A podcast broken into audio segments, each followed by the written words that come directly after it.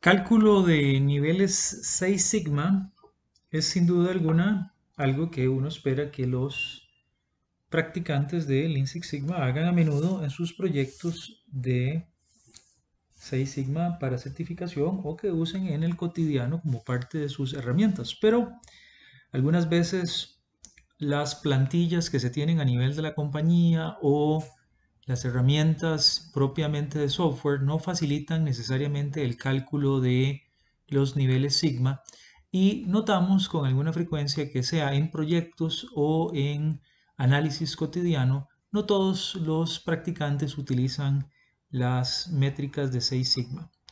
Bueno, quizás si le damos las herramientas adecuadas podrían hacerlo. Y justamente de eso queremos platicarle el día de hoy. Le saludo a Marmora desde el Black, Blackberry Cross en San José, Costa Rica. Le invitamos a que nos acompañe en este programa que tenemos para ustedes como a menudo, diariamente, en la mayoría de los casos, en formato de podcast, en formato de video.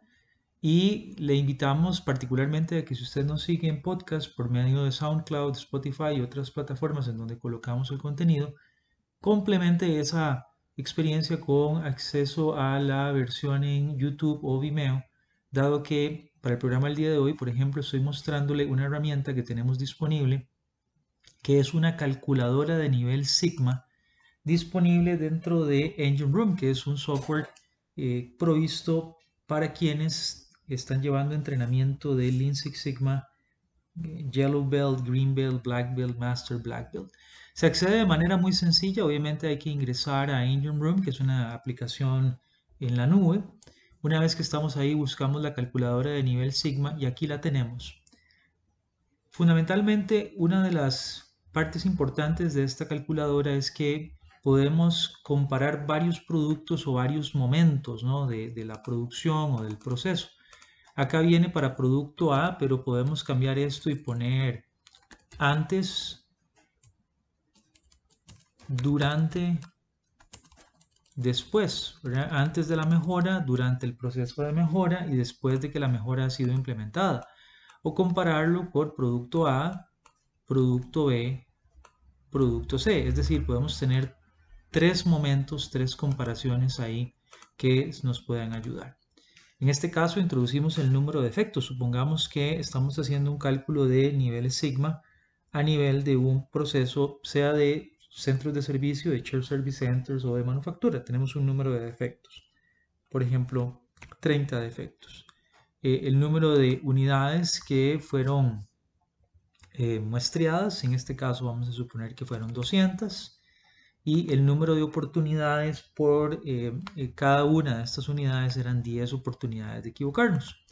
Lo cual nos da eh, la posibilidad de hacer el cálculo. Note que yo puedo introducir el número de oportunidades o directamente los de PMOs.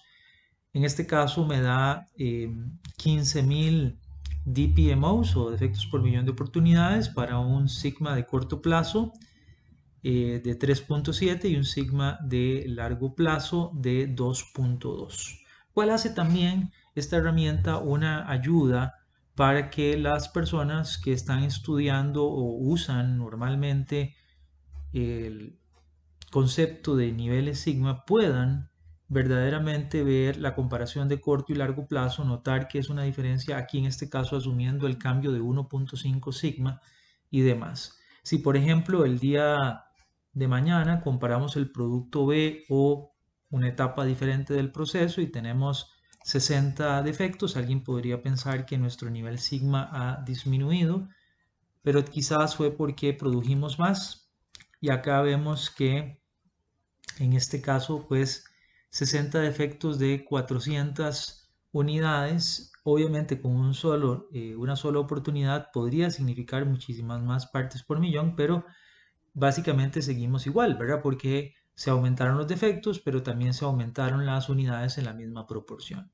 Ya en el producto C vemos acá 90 defectos, pero vemos que tenemos 900 unidades también con 10 oportunidades por pieza, lo cual nos da que este producto tiene una leve, una leve mejora o es un poquito mejor en términos de nivel sigma.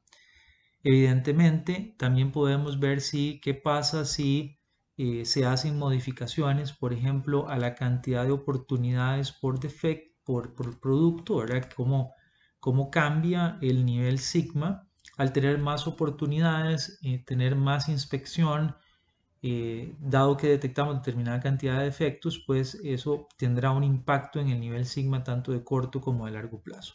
Igualmente, esta calculadora permite trabajar con datos continuos, introducir el promedio calculado, un X barra, introducir una desviación estándar, límites y poder calcular también diferentes niveles de sigma, algo que le mostraremos en otro programa al cual le invitamos a que usted se una. Si usted tiene interés en acceder a esta calculadora de niveles sigma, por favor contáctenos para poder indicarle cómo por medio de los programas de entrenamiento que están disponibles gracias a Morse Team usted puede hacer uso de esta herramienta también. Desde BlackBerry Cross le damos las gracias. Recuerde que nuestro sitio web es www.blackberrycross.com. Gracias, que esté muy bien y hasta la próxima.